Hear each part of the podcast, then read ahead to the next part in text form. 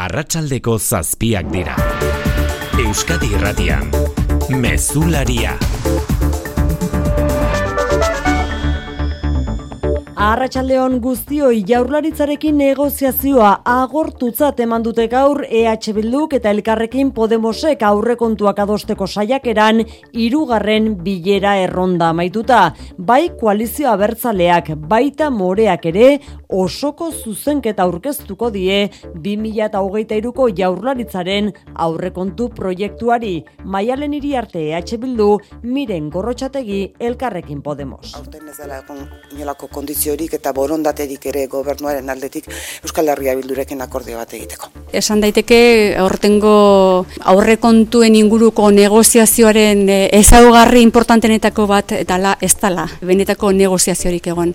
Alderdi popularrak amaitu berria du bere bilera Pedro Azpiazu Ogasun Sailburuarekin ezkor popularrak ere ezer berririk ez dutela jaso azalduta gauzakorrela badirudi aurtengoan opos oposizioaren babesik ez duela izango EAJPS koalizioak diru kontuak aurrera ateratzeko. Hori jaurlaritzari dagokionean oso bestelakoa giroa Madrilen EH Bilduk akordioa sinatu baitu Espainiako gobernuarekin Pedro Sánchezen diru kontuak bideratuta ustearen truke. Akordioak berarekin dakar kotizazio gabeko pentsioak euneko amabosti gotzea datorren urtean, baita alokairuen garestitzari muga euneko bian mantentzea ere bi mila eta hogeita iru osoan besteak beste. Bere ala joko dugu Madrilera xeetasun gehiagoren bila. Aurretik Mondragon taldearen azkena jaso behar dugu, anain zauzte, Arratxaldeon. Arratxaldeon oian, eh? Mondragon taldetik presioak ari direla jasotzen salatu baitu Ulma taldeak lehen da bizi bazkirei eta ondoren edabidei zabaldu dien hoarrean. Tonu gogorragoan mintzatu da Ulmako zuzendaritza bazkiden aurrean Mondragon taldearen jarrera oldarkorra salatu du. Edabide bidalitako harrean berriz presio kanpaina, eh, presio kanpaina eraso eta taldearen esku hartzea aipatzen ditu. Ulmak dio bazkiden borondatea baldintzatzera bideratutako gutuna izan zela taldeak atzo bidalitakoa. Jada ofiziala da, abenduaren amaseian bozkatuko dute Ulman Mondragon taldetik irteteko aukera. Ikastoleen elkarteak argi ilunak ikusi dizkio hezkuntza legearen zirriborroari. Elkarlanerako presta gertu da bai, baina ikastetxen eskubide eta bete beharrak zehazteko premia ere nabarmendu. Ikastolen elkarteak dio aukera dagoela Euskal Herriko realitate desberdinak aintzat hartu eta publiko eta pribatuen arteko dikotomia gainditzeko Euskal Hezkuntza sistemak euskalduna integratzailea eta ikasteetzen autonomia errespetatuko duena izan behar duela. Koldo tellitu ikastolen elkarteko lehendakaria. Hezkuntza sistema berri baterantz egin nahi dugun bidean adostasunak bilatzeko alegina egin behar dugu denok. Gure aukera da erreparatu diesa jogun batzen gaituinari. Azararen hogeita bigarren honek zifra bat eta iragarpen bat ere utzi dizkigu zifra sarek eman duena zigorraren erdia betea duten eunda amar preso daudela irugarren gradu eskuratzeko moduan leudekeenak fiskaltzari leporatu dio gradu progresioa oztopatzea. Eta iragarpena berriz, Elma Sainz izango dela PSN-eren iruñeko alkategaia egun Nafarroako ekonomia konseilari eta gobernu bozera meledenak maite esporrin ordezkatuko du. Hori gaur biharko egunera begira ere jarri nahi dugu Bizkaiko batzar nagusiek usan soloko segregazio espedientea eztabaidatu, bozkatu eta sorpresarik ezpada onartu egingo duelako bihar. Usan solo izango da beraz Bizkaiko eun eta amairugarren udalerria os usan solotarrek prest dituzte dagoeneko autobusak Gernikara joateko egun historikoaren lekuko zuzen izan nahi dutelako. Ola atzarriola bengoa, konta iguzu? Galako jantzeko deia ere egin dute jaiegun hartu dute askok gernikara joateko. Pozik esatea gutxi esatea da haien aldartea deskribatzeko. Monika Mena usansolo herria plataformako kidea.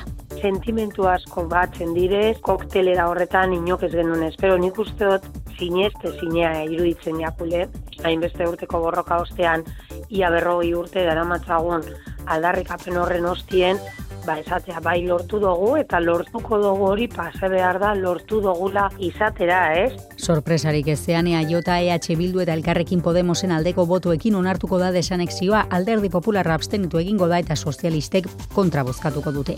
Aldundiari egokituko zaio ondoren usan soloko udala sortzeko pausoak ematea. Ikusteko dago hori bai, Espainiatik bidea oztopatu dezaken elegiterik iristen den edo ez. Bien bitartean usan solo esan bezala bihar, galaz jantzita mezularia ere bertan izango da festaren zuzeneko berri jasotzeko. Eta kiroletan, aritz gaiastegi, arratxaldeon? Arratxaldeon, oiane. Futbol mundiala dugu lerroburu baita pilota ere gaurkoan, pilotan lauterdiko final mundialaren ondoren, gaur aurkeztu dutelako bibitakoa. Hori da, pilotan aitorre lordik eta peio etxeberriak lehen aldiz jokatuko dute binakako txapelketa titular gisa, hauek dira, ostiralean askoitien hasi eta pirilaren bian, Nafarroako arena e, pabeioian e, finalera arteko bidea ingura duten sortzi bikoteak azpe ordezkatu sariko dira, elordi zabaleta, altuna tolosa, eskurdia Martija eta Peio Resusta eta Baikotik, Peña Mari Eskurrena, Lazo Imaz, Jak eta Urrutiko Etxea Albizu Azpekoak keixo agertu dira, Baikoko bikoteak egiterakoan erabili dituzten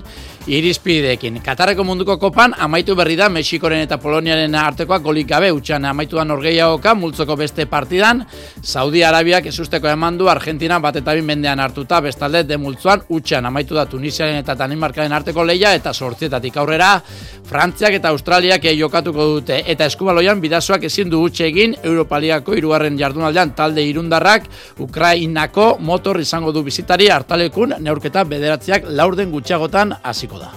Laboral kutsak babestuta, eguraldia eta trafikoa. Jaione Munarriz Euskalmet, Arratxaldeon. Kaixo arratsaldeon oraindik euria apur bat egingo badu ere, fronte hau pasa ostean ordu batzuetarako tarte bat izango dugu bihar goizean goiz iritsiko den fronte hotz aktiboago bat etorri bitartean. Fronte hotz honekin goizean goiz euria denera zabaldu joango da eta barra barra egingo du eta zenbait lekutan bazaparradak mardulak izan ditza daitezke. Arratsaldean eh, berriz fronte aldentzarekin batera aterruneak eh, luzatu ze joango dira. Eta trafikoan ana, nola daude gauzak? Ba, bat dugu emateko murgianen SABB errepidean atzo ezbeharra izan zuen kamioia arretiratzen ari dira, lan hori egiteko moztu egin behar izan dute errepidea gazteizera bidean ertzaintza bigarren mailako irumila eta seiren errepidetik ari da desbideratzen trafikoa. Esto no puede ser no más que una canción Quisiera fuera una Pablo Milanes Latinoamerikako musikaren azken hamarkadetakoa hotxik ezagunenetakoa hilda gaur goizaldean. Irurogeita emeretzi urterekin Madrilen urte luzez minbiziaren aurkako tratamentua hartu eta gero. Abeslari, gitar jole, poeta, kubako iraultzaren ostean troba berria mugimendua sortu zuen eta belaunaldi oso baten soinu banda osatu. Besteak beste Silvio Rodríguezekin batera.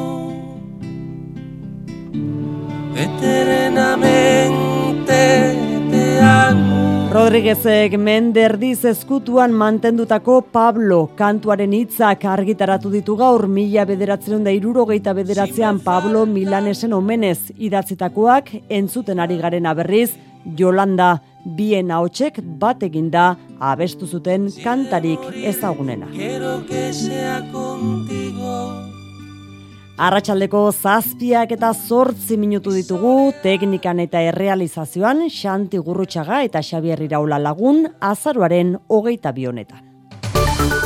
Euskadi Irratian, Mezularia, Oiane Perez. Eta bia puntua Ulma taldearen oharretik giroa gaiztotzen ari baita Mondragon taldearen eta korporaziotik atera nahi duten Ulma eta Oronaren artean. Izan ere oinatiko taldeak gogor erantzun dio Mondragonek egoeraz atzo egindako balorazioari. Ohar bidez salatu ditu korporazioaren presio kanpaina erasoa eta esku sartzea dio ulmak, aurrez are gogorrago aritu da bazkideen aurrean maialen arratibel. Bai, Ulmako zuzendaritzak zabaldutako mezuan hitzezitz dio, Ulmako bazkiden borondatea baldintzatzera bideratutako balorazio gutuna bidali nahi izan ziela korporazioak atxikitako kooperatibei, eta hori ikusita ohartarazi du Ulman ez dutela onartuko inork hain modu oldarkorrean erasotzea kooperatibisten erabakitzeko eskumena. Komunikazio kanpaina interesatua abiarazi du Mondragon taldeak oinatiko arduradunen iritziz, eta horri aurre egite aldera iragarri dute, datozen egunotan erantzungo diotela modu ofizialean korporazioko organoek kaleratutako irakurketa manipulatuari. Bazkidei helarazitako mezuan argitu nahi izan dute gainera, zein izan zen zehazki ekainean korporazioari egin zioten proposamena. Ba, dokumentu horretan argi jasotzen da laboralkutsaren ekarpenak Mondragon Fundazioaren bitartez artikulatzea ulmakori etzuela begionez ikusten eta proposatu zuela korporazioak onartu etzuen itunpeko kooperatibaren figura ekarpenak egiteko bete beharrari uko eginda besteak beste.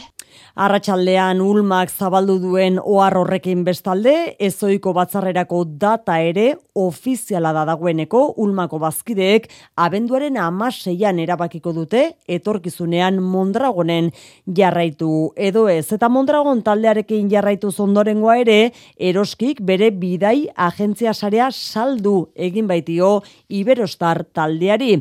Eunda berrogei bulego inguru eta irureun langile ditu sareak eta profesional horiek jabe berriekin jarraitzeko aukera izango dute sistoiturria gagoitia. Iberostar taldeko Wall to Meet enpresari saldu dio zehazki eroskik bere bidai agentzia sarea. Jabe berriek eroski marka erabila izango dute transizioa burutzen den bitartean eta online plataformak ere martxan jarraituko du bidai korporatiboetarako. Eroski bidaiakek dituen irureun langileetako gehienak bazkideak dira eta eroskiko iturriek jakinarazi dutenez aukeran izango dute eroskin beste lan batzutan jarraitu edo jabe berriekin bidai agentzian segi. Iturri hoien arabera, bidai agentzia sarea saltzeko arrazoia da, elikagaien arloan jarri nahi duela eroskik indarra eta bestetik turismoaren sektorea asko aldatu dela azken aldian eta zaila dela orain dauderan bezalako enpresa hundiekin lehiatzea. Aurre kontuak ere albiste ditugu gaurkoan sarreran entzun dugu bai Gasteizen baita Madrilen ere. Azkena berriena Gasteiztik lakuan amaitu berria baitu jaurlaritzak oposizioarekin egindako hirugarren bilera erronda. Hirugarrena eta azkena esan dezakegu EH Bildu eta Elkarrekin Podemos iuren kasua mentzat amaitutzat eman baitituzte gaur negoziazioak osoko zuzenketak iragarriz ezkorratera da bileratik elkarre e, alderdi popularra ere momentuz biharko egunera arte erabakirik hartu gabe eta ordu honetan asun arozen alakuan Pedro Azpiazu jaurlaritzaren ogasun sailburuaren agerraldiaren zain zaudete konta iguzu. Bai, orantxa hasi berria gerraldi hori hemen, arratsalde on guztioi, e, esan duzu, bukatu du, Pedro Azpiazu kirugarren bilera erronda hau ere, eta bi ezezko jaso baldimaditu ere, PP Ciudadanosek, gaur hemen ez du akordioaren atea itxina izan. Zaila oso, zaila izango dela bai esan dute, alegia gaur aurkezutakoa etzaiela nahikoa iruditzen, baina bihar legebiltzarreko taldea elkartu eta erabakiko dutela aurrekontu proiektuari osoko zuzenketa aurkeztu bai ala ez. Entzun Carmelo Barrio. No queremos hoy hacer un planteamiento drástico de ruptura, no porque hemos hecho esa otra reflexión de que todavía le vamos a, poner al gobierno a negociar enmiendas Jaularitzak duela beraz azken hitza hori azpimarratu nahi izan du hemen buruzagi popularrak entzun duzue, bihar hartuko du Pepe Ciudadanosek azken erabakia eta Carmelo Barriok dioenez e, ikusiko da zatikako zuzenketen bidez jaularitza pres dagoen ala ez akordiorako. Lehenago berriz esan duzu akordioaren bidea itxitzat eman dute gaur EH Bildu eta Elkarrekin Podemosiu koalizioek eta osoko zuzenketa bana iragar jarri dituzte entzumaialen iriarte eta miren gorretxategi. Prozesu aldrebesa izan da, momentu komplexuetan uste dut erabaki e, garbiak eta gardenak hartu behar direla, e, segurtasuna eta zintzotasuna erakutsi behar dela, eta aurten ez dela egon inolako kondiziorik eta borondaterik ere gobernuaren aldetik Euskal Herria bildurekin akordio bat egiteko. Esan daiteke aurtengo aurrekontuen inguruko negoziazioaren e, ezaugarri importantenetako bat eta la ez dala benetako negoziaziorik egon. Ba horixe hemen e, jasotako lekukotzat, esan dugun jaularitzaren izenean oraintxe hasi da hitz egiten Pedro Azpiazu, ekonomia eta hogasun zailburua, beraz e, jasoko dugu aurrerago e, esaten ari den horren berri.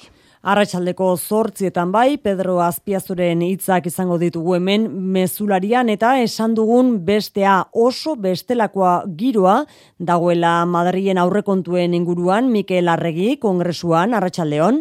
Kaixo, Arratxaldeon. Espainiako gobernuak bai bermatuta dituelako Mikel datorren urteko aurrekontuak EH Bilduk gaur iragarritako aldeko botoa tarteko. Akordio zabala iragarri du gainera Monkloarekin baiezkoaren truke koalizioa bertzaleak besteak beste, euneko ama bostigoko direla datorren urtean kotizazio gabeko pentsioak edo 2008 osoan eutxiko zaiola alokairu errentak eguneratzeko euneko biko muga horri konta iguzu?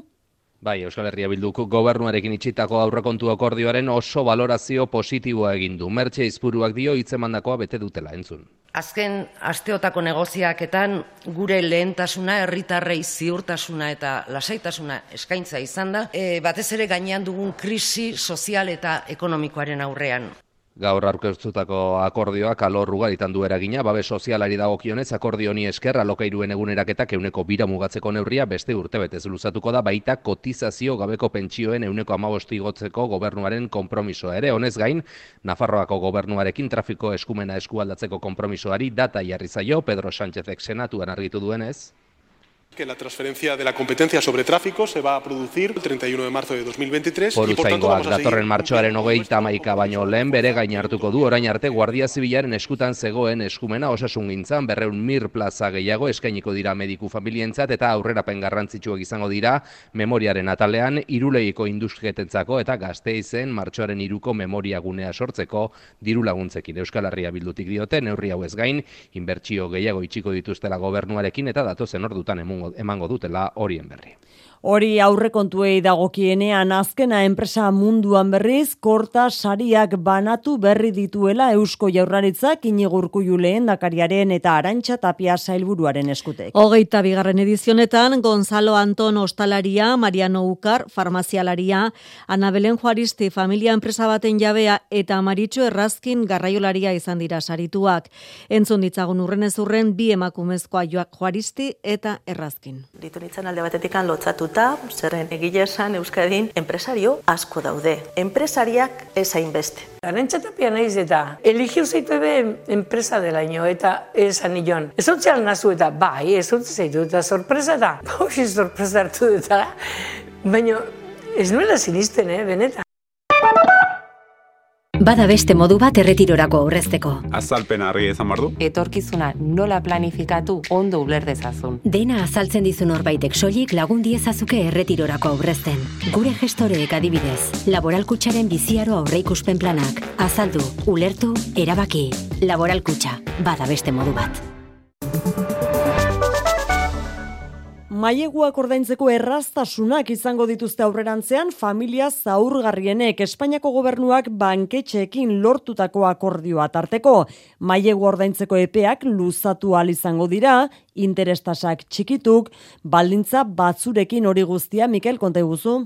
Bai, Espainiako gobernuak iragarri duenez, hipotekentzako laguntza hauek milioi bat kontsumitzaiengan izango dute eragina, tartean zaurgarritasun egoeran dauden familiengan, zein errenta ertainengan. Nadia Kalbinok dio, Las medidas adoptadas hoy pues reflejan muy bien eh, la labor Neurri eh, hauek este ondo erakusten dutela gobernuaren ardura zein den hiritarren behar izanetan egotea. Dekretuak bi kontsumitzaile eredu bere izten ditu, hogeita bos mila berreun euro baino gutxiago dituzten errentak, eta hogeita bederatzi mila laren baino gutxiagokoak laguntzak hauen arabera banatuko dira, lehen taldean daudenek, bost urtetan interes tasa basuena ordaindu izango dute, eta euriborraren balioa amarren bat iaitxiko zaia honez gain, kreditua zazpi urdez luzatzeko aukera ere izan izango dute. Bigarren taldeko kontsumitzaileek berriz kuota urtebetez bere horretan mantentzeko aukera izango dute eta kredituen amortizaziotan eta tasa aldakorretik fikora pasatzeko erraztasunak eskainiko zaizkie banketxek hilebeteko epea duten neurriok martxan jarriko dituzten edo ez erabakitzeko momentuz CaixaBank da horretarako konpromiso hartu duen finantza erakunde bakarra.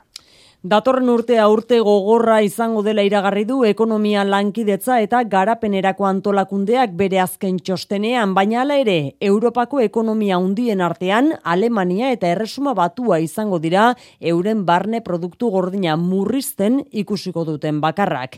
Espainiako estatua izango da aldiz, gehien hasiko dena, bai aurten, baita datorren urtean ere. Baina aldi berean, bera izango da, inflazioa apaltzeko zailtasuna hundienak izango dituena. 2008 lauan, oraindik euneko bost ingurukoa izango da inflazioa Espainian sisto. Ekonomia lankidetza eta garapenerako antolakundearen aurreikuspena da Espainiako barne produktu gordina euneko lauko mazazpia ziko dela urten, irailean iragarri zuena baino hiru amarren gehiago, eta euneko bat koma berriz datorren urtean, duela bi hilabete aurreikusitakoa baino, bi amarren gutxiago. Frantziako ekonomia berriz euneko bi koma aziko da urten, eta euneko 0,6 datorren urtean. Eurogunean oroar askunde izango da datorren urtean, baina oso txikia, puntu erdikoa. Alemania eta erresuma bat izango dira gure inguruko ekonomia hondien artean mintzat atzera egingo duten bakarrak. Lau amarren murriztuko da erresuma batuko barne produktu gordina eta hiru amarren Alemaniakoa.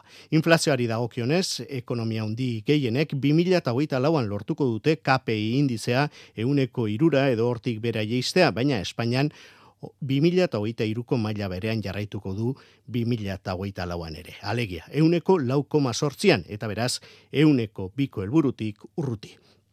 Hain zuzen ere, gobernuen eta banku zentralen lehentasun nagusia, inflazioa kontrolatze izan behar duela, ondorio estatu du bere txostenean ekonomia lankidetza eta garapenerako antolakundeak. Eusko jaurlaritzak bien bitartean gaurko gobernu bileran onartu du sektore publikoko langileen aurtengo soldata iguera gehigarria, euneko bat koma bostekoa. Iguera hori 2008ko urtarriletik aplikatuko da, atzerara kortasunez eta dagoeneko langile publiko jasotzen duten euneko biko soldata iguerari gehituko zaio. Urtarriletik aurrera kobratuko da iguera gehigarria, bingen zupiria gobernu bozera mailea. 2008 bigarren urteari administrazio publikotako langileen soldaten igoera euneko iru koma bostekoa izango da guztira, eta osatzeko falta den ordainketa hori 2000 eta hogeita biko urtarrilaren batetik aurrera aplikatuko da. Lab sindikatuak deituta protesta elkarretaratzeak egin dituzte Ego Euskal Herriko herri administrazioen amarna egoitzaren aurrean hain zuzen langile publikoen inguruko erabakimena ez dezan Madrilek izan eskatzeko. Enplegu publiko duina, erosmen almena bermatu eta bertan erabaki lelo hartuta salaketa argia dute langile publikoen lan baldintzak Madrildik datorrena inposaketa dela eta Euskal Erakundek almena izan arren ez dutela borondaterik hemen negoziatziko. Xavier Ugartemendia labeko zerbitzu publiotako idazkariak egindu esan du guzti hori. Ezkuntza legea eztabaida gai den honetan legearen zirriborro aztertu du ikastolen elkarteak argi junak ikusiarren elkarlanerako presta gertu da. Euskarak, integrazioak eta ikastetxen autonomiak izan behar duela ardatz defendatu dute Euskal Herriko ikastola guztiek elkarrekin egin duten agerraldian bertan izan da izaruin sausti. Legearen zirriborroa azken hilabetean eskualdeka aztertu ondoren, hasierako abantaiak eta desabantaiak ikusten dizkio ikastolen elkarteak. Euskal Hezkuntza Sistemak euskara eta kultura transmisioa bermatu eta segregazioari aurre egin behar diola uste dute. Hori lortzeko eragileak mokoka ez, elkarlanean aritzeko behar azpimarratu du koldote ditu ikastolen elkarteko lehendakariak. Hezkuntza sistema berri baterantz adostasunak bilatzeko alegina egin behar dugu erreparatu diesa jogun batzen gaituinari hortik abiatuz. Eragile guztiak aukera berdintasunean eta elkarlanean. Euskal Hezkuntza Zerbitzu Publikoan ikastetxeen eskubide eta bete beharrak zehazteko beharra ikusten dute eta aukera dagoela diote Euskal Herriko errealitate desberdinak aintzat hartu eta publiko eta pribatuen arteko dikotomia gainditzeko. Peio Jora Juria, Seaskako lendakaria. Euskal Herri honetan, orain arte behintzat, instituzioek ez digute marko legal egokirik eskaini. Eta ondorioz, Espainiako eta Frantziako eskema dualean sartzea behartzen gaituzte. Iparraldeko eta Nafarrako ikastolekin duten konpromisoari eutxiko diotela ere esan dute, zazpi lurraldetako ikastoletako eunda mairu ordezkarik elkarrekin egin duten agerraldian, legea urratskisa ulertuta Euskal Hezkuntza Sistema propio baterako. Politika lorrean iragarpena Nafarroatik, El Masaiz Nafarrako gaur egungo ekonomia eta hogasun kontseilaria eta gobernu bozera malea ere badena, bera izango baita alderdi sozialistaren iruñeako alkategaia. Izendapena goizean bai du, Santos Terdanek pesoeko antolakuntza idazkariak hautagai bikaina dela esanez. Era honetara, maite esporrinen lekukoa hartuko du saizek iruñea patxirugoien. Elma Saizen izena bolo-bolo zebilen azken asteetan izan ere Maria Txibitek gobernu bozera maile izendatu zuenean ikusgarritasuna emateko modu bat zela zioten ahotsak sortu ziren. Politikoki esanguratsua izan daitekeen erreleboa kontuan izan behar baita, Ogasun kontxilari gisa EH Bildurikin lau aurre kontu akordio sinatu dituela saizek. Are gehiago izendapena heldu da, geroa baik eta EH Bilduk inoiz baino zenago eskatu diotenean peseneri, zabalditzala udaletara ere parlamentuan defendatzen dituen akordio aurrerakoiak. Bide batez, Santos Zerdanek pesoeren antolakuntza idazkariak begionez ikusten dituen akordioak. Bildu está facilitando la gobernabilidad de Navarra. Hoy están haciendo política y criticamos que hagan política. Muy contento de Zer irratikatean egin ditu adierazpen hauek Santos Zerdanek. Gauzakonela, El Masaiz alkategai sozialista iruñean, soka ekarriko duen hautagaitza zalantzari gabe, maiatzaren hogeita zortziko udala hauteskundeen ondotik izan daitezkeen akordioei begira. Aurrez aurreko gogorra izan dute bien bitartean senatuan Pedro Sánchez Espainiako gobernu presidenteak eta Alberto Núñez Feijo oposizio buruak hauteskunde atariko giro ospina agerian geratu da gaur senatuan Mikel. Bai, Pedro Sánchez eta Alberto Núñez Feijo gobernuaren eta Partidu Populararen arteko harremanak guztiz pozoinduta daudela antzestu dute gaur PPko presidenteak gezurretan aritzea leporatu dio gobernu presidenteari besteak beste aurrekontuak sedizio delituaren erreformaren eta presoen gerturatzearen truke adosteagatik. En todo caso, señoría, nosotros no pactamos, no pactamos presupuestos por presos. Feijoren ustetan, Sánchezen gobernua amez gaiztoa da Espainiarentzat eta horregatik dio maiatzean hiritarrek zentsura mozioa egingo diotela udalaute eskundeetan. Pepeko presidenteak izkera gogorra erabili badu, Sánchez ez da atzean geratu Feijori senatura garbi etortzeko eskatu baitio. Antes de dar lecciones de constitucionalismo, cumple con la Constitución. Antes de dar lecciones de higiene, vengan ustedes lavados. Sánchezen ustetan Partidu Popularrak bizikidetza apurtu du, konstituzioa betegabe jarraitzen duelako moderazioa atzean utzita. Espainiar estatuko espetxeetan dituzten eunda irurogeita bi presoetatik bi eren inguruk, hau da, eunda amarrek zigorraren erdia beteta dute, baldintzak betetzen dituzte beraz, irugarren gradua eskuratzeko sarek salatu duala ere, eunda marrorietatik soilik hogeita mabik egin dutela gradu progresioa eta gainera, fiskaltzak aurkeztutako errekurtsoak tarteko zeiri atzera bota diela auzitegi nazionalak. Jaurlaritzak ere gaitzetsi du Madrilgo auzitegiaren salbuespenezko jarrera hori maialen. Bai, egun da amar euskal presok dagoeneko bete dute ezarritako zigorraren erdia eta beraz, hirugarren gradua eskuratzeko moduan leudeke. Hala ere, graduen progresioan horretan ere, salbu espenezko neurriak eta mendeku judiziala aplikatzen ari dela fiskaltza, sarek egin duen salaketa da hori, ohartara zeita, egun da amar preso horietatik soilik hogeita mabiren gradu aldaketak onartu direla, eta gainera horietatik sei itzuli dituztela bigarren gradura, Azken kasua, azken orduotan ezagutu dugu, Joseba Arregi erostarbe, irurogeita masei urteko oinatiarrarena da, gradu progresioa atzera bota baitioa auzitegi nazionalak, eta ostera preso sartu dute martutenen. Entzun bego atxa, sareko bozera maia. Hogeta mabi preso dira. Kopuru txikia da, erdiazkatasunean egoteko betetzen dituztenen kopurua kontuan hartuta. Hori ez dugu guk asmatu, ez duzarek asmatu. Eusko jaurlaritzan ere kezkaz begiratzen diote salbu espenezko neurriei eusten dien auzitagi nazionalaren jarrerari bezala, baita fiskaltzaren ari ere beste amaika errekurtsoa aurkeztu dituelako honezkero. Zentzu horretan Beatriz Artola Zabal sailburuak itzeman du, arretaz jarraituko dutela prozedura, tokiko administrazioak behar bezala argudiatzen dituelako bere esanetan progresio eskari guztiak. Donostiako zurriola ikastolan asteburuan egin dituzten pintaketak salatu ditu berri zester amundarain ikastetxeko zuzendariak azaldu du ikastolaren zutabe diren hiru ideiaren kontra egiten dutela hormetan idatzitakoek eta beraz gisa horretako ekintzek ez dutela lekurik gaineratu du Esterra Mondarain Zurriola ikastolako zuzendaria. Arriduraz jaso ditugu ez delako ohikoa izaten ba ikastola barruan horrelako erasoak jasotzea, ez? eta gehien bat gure ardatz diren e, e, ba, iru ezaugarri horiekin, ez? Ba, feminismoa dala, euskal herria dala, euskera dala, horlako gozak salatu egin behar direla, onartezinak direla, e, bide batez ikaslekin lanketa poli bat egiteko aukera izan dugu, eta deno jakin dezagun, ba, erasorien bitartez, e, inolako biderik ez dagoela.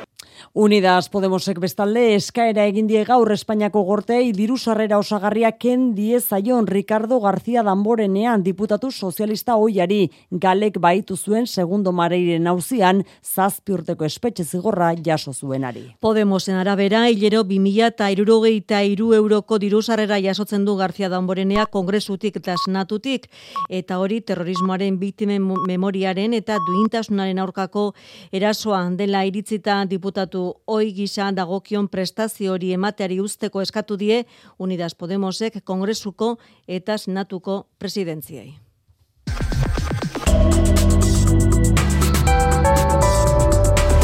Euskadi Irratian, eguraldia eta trafikoa. Errepidetan arazorik badugu, Maria Meitea Larrengoitia? Ba, oar bakarra lehen aipatu duguna, oraindik ere murgian, NSIBB errepidean, moztuta dagoela errepide hori gazteizera bidean, lanean ari direlako atzo istripua izan zuen kamioia erretiratzeko beraz, oraindik ere lanak ez dira amaitu, eta errepideak moztuta jarraitzen du. Eguraldiaren iragarpen euskalmeten jaio nemunarritzak. Noraindik euri apur bat egingo badu ere, fronte hau pasa ostean ordu batzuetarako tarte bat izango dugu, bihar goizean goiz iritsiko den fronte hotz aktiboago bat etorri bitartean. Fronte hotz honekin goizean goiz euria denera zabalduz joango da eta barra barra egingo du eta zenbait lekutan bazaparradak mardulak izan ditza daitezke. Arratsaldean eh, berriz fronte aldentzearekin batera aterruneak eh, luzatuz joango dira. Bestalde eguna egomende haizearekin hasiko dugu, maksimoak ondorioz goizean goizen neurtiko dira haize honekin, nahiko epelak izango dira, baina ondoren goizer dirako haizea iparmende baldera aldatuko da eta indartxu biliko da. Hau da, kostaldean tarteka bolada gogorrekin eh, joko du, batez ere guerdi partean eta arratsaldeko lehen orduetan eta gero juntzerako indarra galduz joango da. Hortaz, bihar goiza euritsua izango da eta arratsaldean atertzeko joera hartuko du. Mezularia, gertukoak. Eta sarreran esan dugun hori, hogeita lau ordu baino gutxiago falta direla usan solo bizkaiko eunda amairugarren udalerria izateko. Bizkaiko batzar nagusiek bi arronartuko dute segregazio espedientea gauzakondo agerikoa da emozioa usan solon, galdakaoko auzo izateari utzi eta udalerri independente bilakatuko delako. Galdakaon berriz, bala umila eta boston biztanle inguru galduko dituzte, baina etorkizunean ezer gutxi aldatuko dela bere egunerokoan alaxe esan digute olatzarriola bengoa. Ondakinen zerbitzua edo beste batzuk usan solori emateari ustearen ondorioz gastu txikiago izango du galdakauko udalak, baina oro har desanexio prozesuan egindako txostenek erakutsi bezala ez da aldaketa nabarmenik izango. Inigo Hernando Alkatea. Antxe oso argi geratu zen, bai galdako usan solorekin edo bai galdako aldo batetik eta usan solo bestetik. Biak alabiak ginela guztiz bideragarriak eta eragin zuzena behintzat epe laburrean esan, esan iberriko. Galdakoztarrei galdetuta eguneroko bere izango dutela diote eta errespetatzen dute usan solotarrek hartutako erabakia. Niri e, parte batetik e, pena ematen dit disegregazioa bai etxateratzea, baina beno, bereiek aukeratzen baldin badute, ba, posik nago, bereien gatik. Ni usan solo jaiotan hau, hemen bizinaz, eh? Da hemen be posik da hanbe asko gustatu dute. Haure gure dauri nire deixila, nire zako da ondo. Aldundiaren eskumena izango da usan soloko udalberria martxan jartzea, galdakauko udala agindutako pausoak emateko zain geratuko da, beti laguntzeko borondatez. Ikusteko dago nola nahi ere, bidean oztoporik izango den, alegia, Espainiatik segregazioaren aurkako elegiterik jarriko ote den ala ez. Taberna inguruetan bizi diren bizilagunen kexak ez dira berriak eta azkena Durangotik datorkigu. Ir herriko erdigunean bizi den Durangar batek gosegre basi du etxetik entzuten dituen tabernen zaratei konponbidea bilatzeko. Laugarren eguna du gosegreban eta udaletxe aurrean igarotzen du eguna iratibarrena. Hiru urtetik gora daramatza Iker Fernandez Durangarrak udaletxeari zein ararteko ari kexak helarazten ostegunetik hasi eta iganderaino astero bere etxean lo egin ezinik egoten dela salatu du, behin eta berriz. Zarata bere etxeazpiko tabernatik dator eta konponbiderik jasotzen ez duela ikusita, gozegreba astea erabaki du ala kontatu digu faktori albistegian. Larun bat gabetik, goze greban nau. Bai, ez dute zer jan, ez da egoera atsegina, baina jata beste irten bideri geratu arreta deitzeko. Nik nahi dutena da nire etxean musika esentzutea. Nik gure dutena da lo egitea. Lo egin ahal izatea. Nik ez du gude lokala sarratzerik. Ez da nahi hori. Baina zozerrez da ondo, Udalak ordea dio neurketa ugari egin direla kexak jartzen hasi zenetik, bai hirugarren solairuan dagoen bere etxean, baina baita lehen solairuan ere. Neurketa guztien emaitzak daude legearen barruan, udaletxearen arabera, Fernandezek ordea neurketa horien berririk ez duela jaso, azaldu digu, gorputzak eutxi bitartean, udaletxe aurrean jarraituko du goze greban, konponbide bat opatu arte. Tren publikoa eta sozialaren aldeko plataformek iruñea gazteiz eta burgos arteko abiadura hundiko trenaren ordezko proposamena aurkeztu dute. Plataforma horien arabera, euren proiektua jasangarriagoa izateaz gain, sustapen ministerioaren baino 2 mila milioi euro merkeagoa izango litzateke Mikel Saez. Tren publiko eta sozialaren aldeko plataformek bultzatutako txostenak Iruña, Gasteiz eta Burgos arteko trenbidea egokitu eta gaurkotzea proposatzen du. Sustatzaien aburuz irten bide hau 2000 milioi euro merkeagoa izango litzateke abiadura handiko proiektua baino. Hala ere, elitzateke izango abantaila bakarra inigo leza bozera maliak adierazten digun bezala. Asko ze eragin txikiagoa dauka obra berriak eragiten dituzten kalte sozial eta inguru, ingurumenekoei erraparat, erraparatuz gero. Honetaz gain, eskualde mailako salgaiei eta biztanlei zerbitzua ematen dien. Plataformek engaineratzen dute, beren proposamenak jasotzen dituen bidaia denborak eta ministerioak abiadura handiaren bidez aurreikusten dituenak oso antzekoak direla.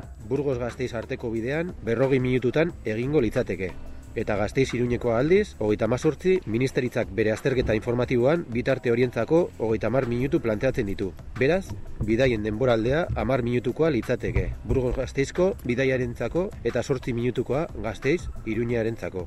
Hori dela eta egiten ari diren lanak bertan bera usteko eta trenbide zati berriak ez esleitzeko eskatzen dute tren sozialaren aldeko plataformek. Kultura leioa. Iker Murilloren agurra abia puntu kultur tartean, Murillo dantzariak agur esango baitie eskenatokiei. Hogeita bosturteko ibilbide profesionalari bukaera emateko, egalak izenburu duen ikuskizuna aurkeztuko du 2008an, eta estrenaldia donostiako Victoria Eugenia Antzokian izango da urtarriaren hogeita batean. Eskenatokian lagun izango ditu Vitali Safronkin dantzaria eta Josu Okinena pianista hainua agirre. Egalak ikuskizunarekin eskegiko ditu dantzarako zapatillak berrogeita la urte dituen Iker Murillok.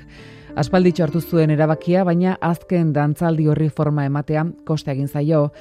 Egalak su motelean prestatutako dantza errezitala dela esan genezake Vitali Safronkin dantzari eta koreografoarekin batera ondutako ikuskizuna. Bidantzariekin batera, hariko dira Victoria Eugeniako estenatokian, Josu Okinena pianista eta Ainoa Arteta sopranoa, Iker Murillo. Egun oso berezi izango da guretzako, nahi nuen donostin izatea, ez bai estrenaldia eta bai hemen gonere agurra, eta egia esan oso pozik, ba, bai bitalikin batera ere, eta eta noski Josu eta estenatokian egotea ez. Ikuskizunak lau sentipenditu ardatz, tristura, arrotasuna, pasioa eta alaitasuna, eta egalak ikuskizuneko pasarte eta koreografia ezberdinak arantxa diaz poetaren testu batek lotzen ditu. Iruron e, sentimenduak. Alkarrekin gainea jarri genitun mai gainean zeintzuk zian sentimendu horiek eta hoi planteatu genion arantxari eta horrela ba, berak forma eman zion guk esandakoari. Gidoi bat egin du lotura bat egokitzeko pieza hoien artean. Josu Okinenak amabi pieza joko ditu pianoan, tartean aita donostiaren oinazez eta nik badut maiteino bat, aino arte eta sopranoak abestuko ditu. Arantxa diazen testuei berriz, aizpean goenagak jarriko dia hotxa.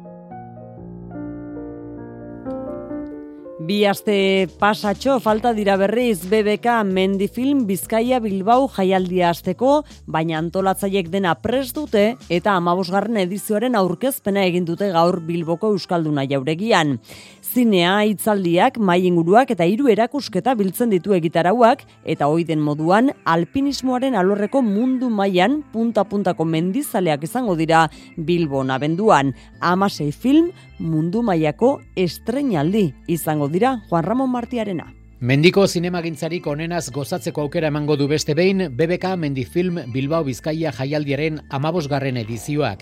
Horren adibide, jaialdiaren zifrak berrogeita emeretzi film ikusal izango dira, gehien gehienak berrogeita masei, sail ofizialean, hogeita maika zine saio eta horrez gain lau itzaldi mainguru eta hiru erakusketa. Zifra hoien artean azpimarratzeko ere, Euskal Mendi Zinemagintzak bere txokoa izango duela eta mundu mailako amasei estrenaldi hartuko dituela jaialdiak. Javier Baraiazarra jaialdiaren presidentea eta Aitor Helduaien prentsa arduraduna hiru film izango ditugu, eltzea, ritzalak eta aur hartzai. Eta horrez gain, bueno, guztira amar euskal produkzioak. Pelikulez aratago mendiko kultura uztartu eta erakutsi nahi duen, plazaratu, munduratu nahi duen e, jaialdi honetan amasei produkzio kautatu dute Bilbo, BDK Mendifilm Bilbo Bizkaia, beren lanak estrenatzeko mundu mailan. Mendifilm jaialdiaren arduradunak arro daude aurtengo edizioan emakumeen presentzia oso nabarmena delako gizonenaren pareko edo handiagoa eta beraien lanak maila handikoak direlako. Oidenez, punta-puntako alpinistak eta zuzendariak izango dira Bilbon. BBK Mendifilm Bilbao Bizkaia jaialdiaren proiektzioak Euskalduna jauregian, Sala BBKan eta Azkuna Zentroko Golem zinearetoetan. Sarrerak dagoeneko salgai. Horixe beraz kultur alorrak utzi diguna eta orain kirolei zabaldu behar diegu tartea aritz gaiastegi gaurkoan. Pilota kontuak batetik bibitariko txapelketa aurkeztu delako eta munduko futbol txapelketan ere ez ustekoak. Bai, ez ustekoak Argentinak, eh, Leo Mesiren Argentinak galdu egin diolako jane.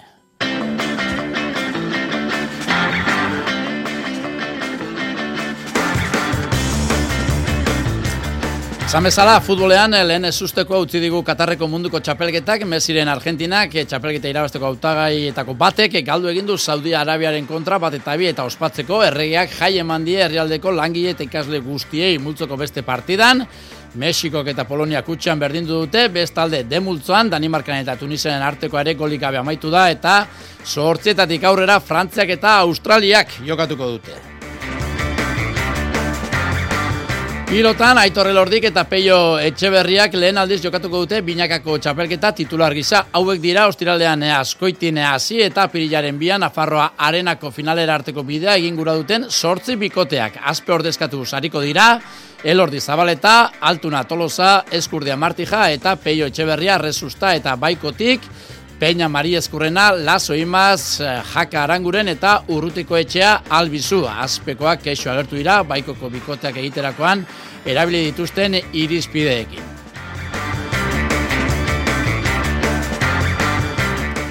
Eta eskubaloian, eh, bidazoak eh, ezin du utxegin Europaliako irugarren jardunaldean, talde irundarrak Ukrainako motor izango du bizitari hartalekun, gerraen ondorioz, indar handia, galdu duen taldea da motor. Arratxalde honen zule lagun, e, zazpirak eta berroita bi minutu dira, barrurako eguraldia proposagoa dago, eta guk ere aterpean jokatzen diren, kirolei begira egin behar dugu programaren zati handi bat. Tartaleku bizitatzea ez da plantxarra, egunari amaiera polita emateko, ordu bete pasatxo barru, bederatziak e, laurden gutxagotik aurrera, bidazoak Europaligako partia jokatuko du, Ukrainako motorren kontra gerra dela tarteko indarra galdu duen taldea da. Hortaz, multzoko lehen lau postuetan zelkatu eta aurrera egiteko txapelketa horretan irabazi beharreko neurketa da. Jonander de Laos. Ikusgarria ez, garrantzitsua bai, e, bidasoak motorren aurka jokatuko du EHF European Ligeko irugarren jardunaldian eta garaipena nahi duk zelkapen nagusian ondo kokatzeko. Gaurre bi puntuak batzea gako izan daiteke Liga Eskaren amaieran urrengo faserako zelkatu alizateko. Jakobo Kuetarak e, Victor Rodríguez berreskuratuko du gaurko lehiarako eta taldeak e, bide honetik segitza du xede. Gurutza galde bidasoko presidentea. Ah, nik uste dut talde, talde fasetikan ba, aurrera jone baldin badugu eta e, amasei artean egone baldin badugu ba, biharko partida ba, aurrera ateratzeko modukoa izan marko lukela ez. E, etxean sendo egon bergera, ba, lauren artean, laun oberen artean egoteko, eta bueno, ba, helburutako bat edo aurkaritako bat ba, motor da, Motorre Zaporilla azkena da multzoan e, Ukrainako taldea Alemaniako bigarren mailan ari da jokatzen bere herrialdeko gerra dela eta egoera kaskarra egun e, duena. Dena dene agina galdek uste du behin joko astean aurkari gogorra izango dela motor. Zentzuetan, ba, bueno, ba, talde potente bat, oin dela oso gutxi bat jokatzen zuena, eta, bueno, ba, orain e, gerra medio, ba, egoera ezberdin batean daudenak, baina beti aurkari gogorrak dira, eta, bueno, ikusi bat da, berzeateatzen den. Bidasoaren eta motorren arteko, iluntzeko bederatziak ela orden gutxitan hasiko da, eta ete belauke zuzenean, emango du. Esan dugu, eguna agurtzeko eskuboloi partida bat ikuste baino, makina bat gauza txarrago egongo direla, eta eguna hasi berriz, ba, baluartera begira hasi dugu. Han aurkeztu baita, eskuz binakako txapelketa, lauterdikoak eutzitako hausapore onarekin eh, jarraitu asmoz, aspek elordiren eta peioren aldeko apustu egindu, altunak eta eskurdiak, igandeko protagonista nagusiek, baiko bikoteak osatzerako orduan, erabilitako irizpideak eh, kritikatu dituzte, eta lehiak eta sistemari dagokionez, berritasun nagusia da, irugarren edo laugarren zelkatzeak sari txiki bat izango duela. Arritxu iribarrek xetasun guztiak. Ostiralean hasi eta apirilaren iruan bukatuko da eskuz bibitako txapelketa. Azkoitian hasiko da eta iruinean bukatuko da Navarraren jokatuko baita bibitako txapelketaren finala. Lehenengoz jokatuko da finala Nafarroan. Eta gaur eman dituzte txapelketa honen xeetasunak. Zortzi bikote, hauesek bikoteak, altuna tolosa, elordi zabaleta, eskurdia martija, pelio etxeberria rezusta, jaka aranguren, laso imaz, peina marieskurrena eta urrutiko txea albizu. Asperen aldetik, bi aurpegi berri, aitor elordirena eta oso pozitzen pelio etxeberriarena. Bai, ez, gauza, gauza handia niretzat ez azkenean. Bueno, e, hortxe zaude, egunero egiten zu lana hemen egoteko ez, azkenean e, bueno, torneo luze bada, honenekin, eta, eta bueno, ikaragarri pozik. Pozik, pelotari guztiak, baina kezkati edo, bueno, protesta txiki bat izan da izan ere, oroar, asperen bikoteak orekatuakoak iruditu zaizkie aspeko pilotariei, baikokoak baino. Baikok txapelaren bila joateko itxu-itxuan osatutako bikoteak omen ditu. Hori da gaur aurkezpenean entzun duguna. Irizpideak kritikatu dituenetako bat, jokin altuna izan da. Bueno, esango nuke, gure enpresa aldetik bikotek orekatzea jundiela eta beste alden ba, nire ustez ez jun bikotek orekatzea ez. Nire ustez alde hortatik konjunto izan behar pixkat, eta ez da ala izan. Eta beste alden oso oso bikote fuertek ikuste jut ez.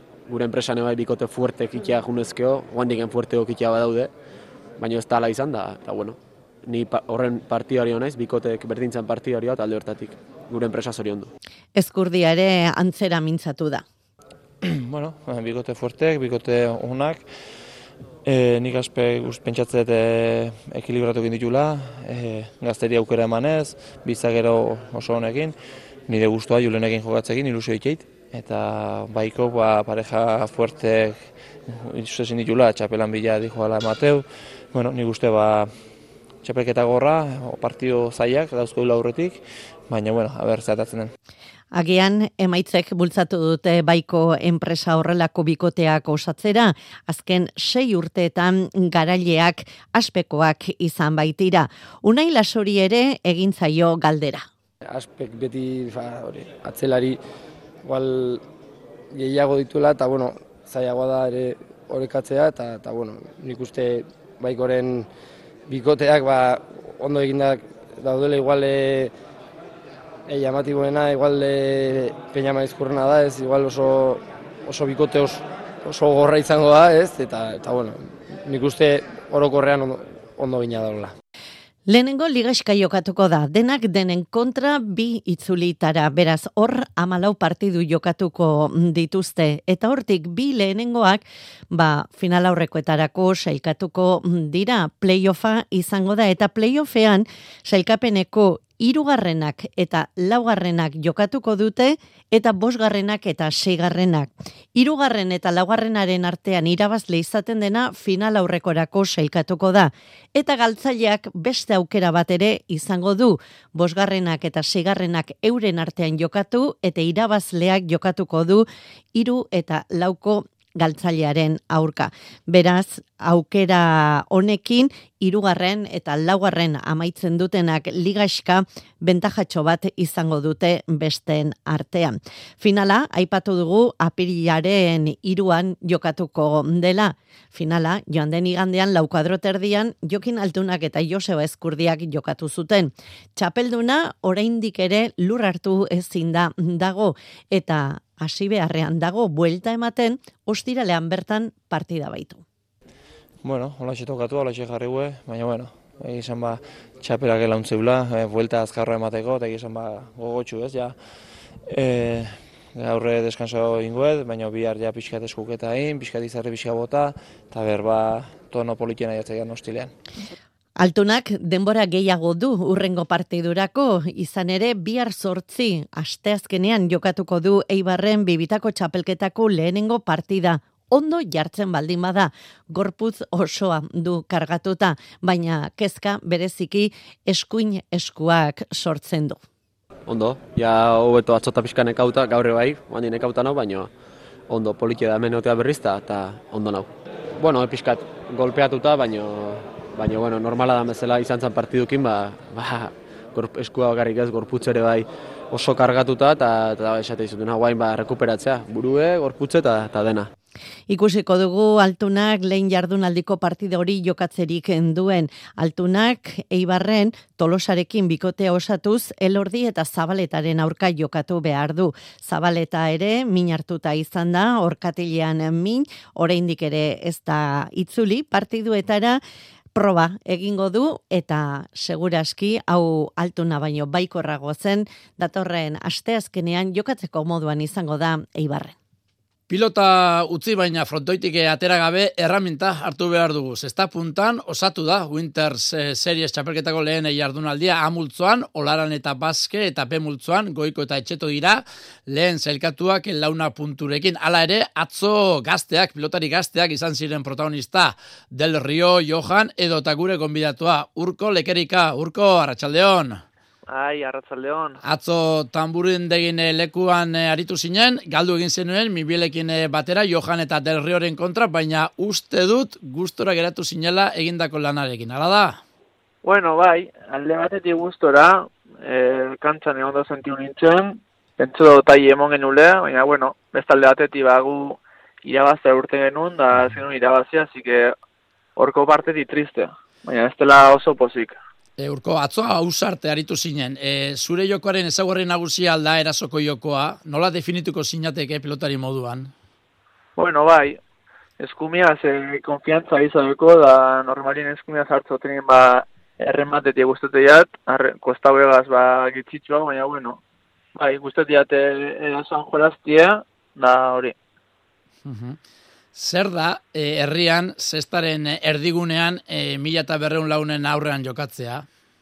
Fua, ba, nietzako izan kristona da, frontoie beteta ikustie, lagunen aurrien, familizen aurrien jolaztie, baina danak animetan e, ikustie, baina bai, posgarri zera frontoiek e, jarreniko frontioran ikustie, beteta da oso pozik, baina niri asko motibetazte jolaz nagoen bitzartien e, jente animetan eta ikustie da, bai, orko aldetik oso pozik. Urko, Gernikan e, bizi-biziri dago zesta, e, Euskal Herri osora zabaltzea posible izango dela uste duzu? Bai, zebaitzik ez. Guztin da, Gerniken afizio asko bola zestakoa, da normalien frontoi bete itzen dela, da oingo dan ikusi da, zelan e, Euskal Herriko beste frontoietan zelan e, frontoi jundizen betetan eta Así que bai, zesti gora indeu, pila bat indeu gora, daia holan segitzen bada ben. Bueno, bukatu horretik zuere goraka ari zarelako urreko pausua zer da, unaia nahiarekin lehiatzea, itzela izango litzateke, bueno, eh? Bai, hori ametza dizengo zan, eh, holako torneo handi bat batera jolaztia, baina, bueno, lehengo pausuz pausuz junbida, lan egin da ikusko da, ja, torkizunien zer datorren. Ba, oso ondo urko lekerika, eskerrik asko eta eta segi gozatzen. Bai, eskerrik asko.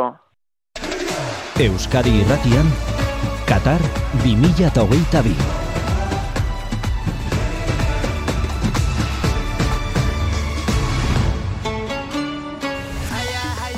Munduko kopan lehen ezusteko handia izan dugu Argentinak galdu egin du Saudi Arabiaren kontra markaioan aurreratu ostean bat eta bi galdu du Messiren kuadriak. E, futbola inon baino pasio eta indar gehiagoz bizi den herrialdean ez da giro izango bestalde Saudi Arabian e, eguna jai libre eman dioe erregeak langile eta ikasle guztiei. Ze multzoko beste partida Mexiko eta Poloniak utxan berdin dute, otxoak penaltia gelditu dio Lewandowskiri. Bestalde de multzoan Danimarkak eta Tunisiak utxean e, berdin dute hauek ere eta sortzetatik aurrea Frantziak egungo txapeldunak eta Australiak neurtuko dituzte indarrak Argentinari pasasaion ikusita Dabilela Erne Didier Deschampsen taldea. Zier Santana. Bidea erakutsi dio Australiari Arabia Saudi ze ze eta daiteke edo egin barko luket, baina egia izan, bueno, ba, Frantzi Benzemaren baja izan arren, e, badakigu zen jogari dituzten, e, azkeneko txapelduna, ba, bueno, e, partidu oso on bat egin barko dute, partidu aurrera ateratzeko, eta, bueno, egia izan, ba, jakin, ze momentutan daude, eta, eta bueno, ze txapelketa egiteko gai izango diren, edo erakusteko. Qatar 2022 Euskadi Irratian. Futbol kontuak osatze aldera esan, Eibarrek erreginaren kopako irugarren kanporaketako neurko eta jokatuko duela Fundazion Teneriferen kontra partida sortziterdietan hasiko da, eta atletiken zuzendaritzak Alex Paiarez aukeratu du, Bilbao Atletik zulotik ateratzeko teknikari kataluniarrak bingen arostegi ordezkatuko du. Bestalde, Cristiano Ronaldo eta Manchesterrek eten egin dute euren arteko Erlazioa Portugaldarrak beste talde batean jarraituko du bere kirol ibilbidea. Saskibaloian Baskoniak itzordu bikoitza dauka asteon Euroligan. Bihar Zalgirizek bizitatuko du Buesarena eta etzi e, etzi damu Palaun jokatuko du Barcelonaren kontra Joan Peñarroiaren talde estabil fin azken aldion Euroligan galdu egin ditu azken bi partidak eta Mikel Reina Saskibaloia aditua esan digunez e, txispa galdu du taldeak. Bastango nake e, freskotasuna izan da, ez? Eta eta in handi batien ba gauze ba gauze normala da. Baze, azkenien baskean denboraldi hasikeri oso oso ona izan da ez bakarrik emaitzaldetik eurodiako ba bere historiako em, ba emaitziko denak lortuz. Eta be bai bai joku aldetik maila oso altu eragutsia belako talde gazistarrak eta ja igerten hasia bai jokalari batzutan ba denboraldi hasikerako esfortzu esfortzu horrek ba, eragin aukin dabela hankatan, eh? Baskonia Zalgiriz bihar sortzi terditatik aurrera. Orain arte babesean ibili gara aterpean baina lokatza ere gustoko dugu eta lokatza ipatuta ziklokrosa datorkigu burura zer bestela. Bada igandea egun handia izango da txirrindularitza espezialitate hau eh, maite duten entzat izan ere, hanberezen jokatuko den munduko kopako proban, lehen aldiz, hariko dira nor baino nor gehiago, denboralde honetan, Tom Pickcock, Matthew Vanderpool eta Boot Van Aert. Xavier Rusabiaga. Larun batean hasi zen Pitcock eta zazpigarren egin zuen iganden berriz, irabazteko leia betean ibili zen Britaniarra munduko txapelduna eta bigarren amaitu zuen bantoren joten atzetik eta esan duenez, ziklokroserako beren beregi edo propio egindako entramentu orduak hiru baino ez dira izan. Beraz atera kontua Jose Marin olako klasea duen txirrendulari horrek ere. Eta igandean, zeuk arruratu bezala, ez da klase gutxiago duen hasiko. Mati Vanderpulen estrenaldi izango da. Kunsteko mundu kokopan korrituko du lehen da bizikoa. Eta esan duen ez aurten gutxienez, amalau proba korrituko omen ditu, helburu nagusi hori bai, aitaren jaioterrian, oger heinen izango den munduko txapelketa izango delari. Eta korrituko dituen amalau probo horietatik, amalautik amaikatan, bana ertekin izango da aurrez aurre. Pentsan olako pagotxa zigukor zaleentzat. 2018, 2019 denboraldiaz geroztik, inoiz ez dira inbestetan, elkarren kontra zuzenen aritu. Banderpolek igandean egin zuen ziklokosiko denboraldiko lehen biziko entrenamentua, orduta erdiko lasaio egin zuen, eta datu erreparatuz gero ikusten da oso maila honean egin zuela, hogei tamar kilometrotik gora egin zituelako edo zen probetako erritmoan ibili zen horren bestez. Beraz, Vanderpool eta Banaert, elgarren kontra arituko diren lehen eguna, abenduaren laua izango da anberesko munduko kopan. Eta hiru handiak izango dira gainera bertan, Matthew Vanderpool, Put Banaert eta Tom Peacock. Aizkoran, Sherpaiko txapelduna txikia laugarrena da. Euskadiko bigarren mailakoa Iker Bizente eta igandean lehen mailako txapelduna zein den jakingo dugu. Jose Maria Paula Za. Federazioaren eh, antolakuntzarekin datorre Euskadiko lehen da biziko mailako finala Bizkaia pilotalekuan jokatuko da datorren igandean. Hautagai nagusia egungo txapelduna odei espeleta, baina bada espada garaipen alortzeko presta zain dago zaldua. Bai, e, bueno, intentzioa hori da eta objetiboa bakarra da. Uste danontzako bakarra izango ala, objetiboa txapel hori.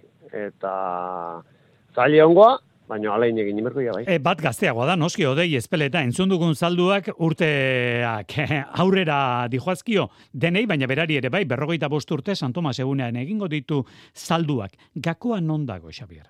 E, bueno, nik e, ikuste dutena da gazte horien kontra e, dauketela e, aukera bakarra ez. E, dana ondoikia, dana ondoikia, eta bueno, nik e, indarrez da behai baino bastante gutxio naiz, E, teknikamente nik e, zindet falla. Lehen urten txapela guztet hortxi ezin ziala, ez? Oindiko baten e, itxinitzan, da bueltak ajarru nintzen, da antxe zitzaian, ez?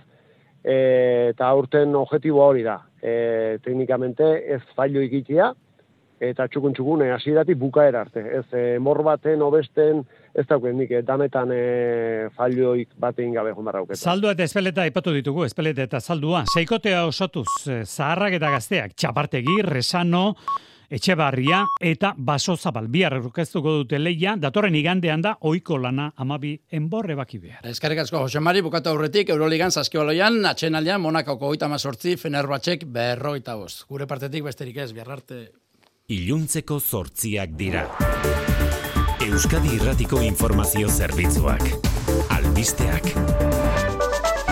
Arratxalde hon guztio jaurlaritzarekin negoziazioa agortutzat eman dute gaur EH Bilduk eta elkarrekin Podemosek aurrekontuak adosteko saiakeran hirugarren bilera erronda maituta. Bai koalizioa bertzaleak baita moreak ere osoko zuzenketa aurkeztuko die 2023ko aurrekontu proiektuari maialen hiri arte eta miren gorrotxategi. Aurten ez dela egon inolako kondiziorik eta borondaterik ere gobernuaren aldetik Euskal Herria bildurekin akordio bat egiteko. Esan daiteke aurtengo aurrekontuen inguruko negoziazioaren eh, ezaugarri importantenetako bat dela ez dela benetako negoziaziorik egon.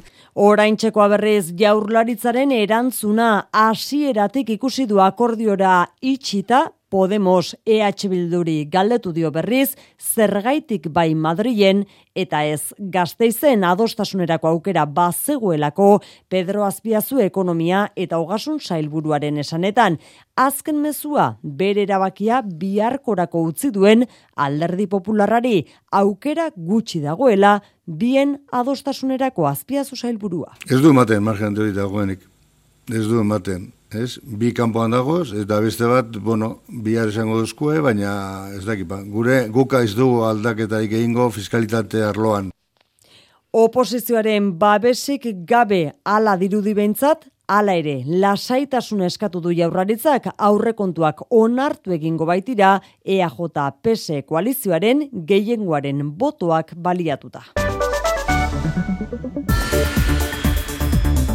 Hori jaurlaritzari dagokionean oso bestelakoa giroa Madrilen anain zauste arratsaldeon. Arratsaldeon. Espainiako aurrekontuak bideratuta geratu dira EH Bilduk akordioa iragarri ostean Espainiako gobernuarekin. Akordioa berarekin dakar kotizazio gabeko pensioak euneko amabost igotzea datorren urtean baita alokairuben garestitzari muga euneko bian mantentzea ere 2008 osoan. Eskubide sozialei dago dagokien akordio ez gain, memoria lorrekoak ere badira, esaterako martxoaren iruko biktimak oroitzeko gunea sortzea zaramagan. Eusko alderri jeltzaleak, EH Bilduk eta PDKtek iragarri diote dagoeneko aldeko botoa Espainiako gaurrekontu proiektuari Eskerra Republikanaren jarreraren zain bermatuta du dagoeneko gehiengoa Sánchezen gobernuak. Mondragon taldetik presioak ari direla jasotzen salatu du Ulma taldeak lehen dabizi bazkidei eta ondoren edabidei zabaldu dien prentsa oharrean. Tonu gogorragoan mintzatu da Ulmako zuzendaritza bazkiden aurrean Mondragon taldearen jarrera oldarkorra salatu du. Edabidei bidalitako oharrean berriz presio kanpaina eraso eta taldearen eskuartzea aipatzen ditu. Ulmak dio bazkiden borondatea baldintzatzera bideratutako gutuna izan zela taldeak atzo bidalitakoa. Jada ofiziala da, abenduaren amaseian bozkatuko dute Mondragon taldetik irteteko aukera. Ikastolen elkarteak argi iunak ikusi dizkio hezkuntza legearen zirriborroari elkarlanerako presta agertu da bai, baina ikastetxen eskubide eta bete beharrak zehazteko premia ere nabarmendu du. Ikastolen elkarteak dio aukera dagoela Euskal Herriko realitate desberdinak aintzat hartu eta publiko eta pribatuen arteko dikotomia gainditzeko.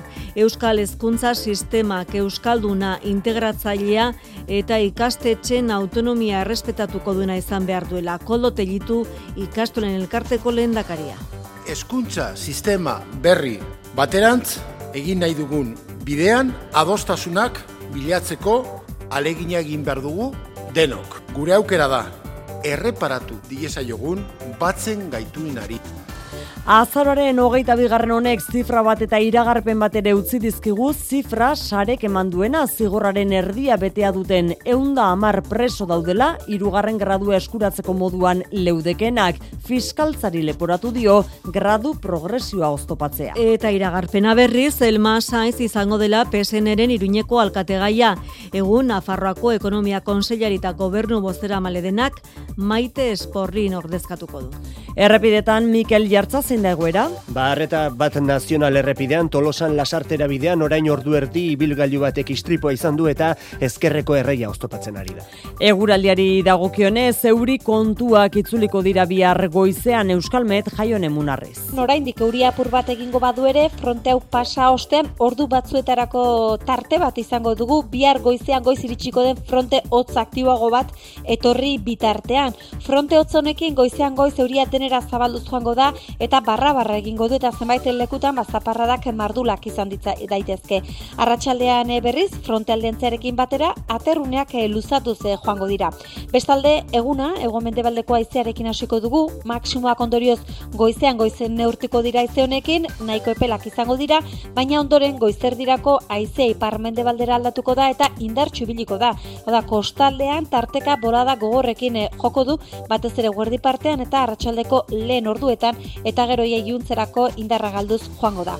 Hortaz, bihar goiza euritsua izango da eta arratsaldean atertzeko joera hartuko du. Arratxaldeko zortziak eta 6 minutu ditugu, besterik ez gure aldetik gogoratu, bihar Euskadirratiak berrogei urte beteko dituela, ospakizun giroan itzuliko gara beraz, arratsaldean mezularian, zazpietatik aurrera bihar arte ondo izan. EITB Zure komunikazio taldea.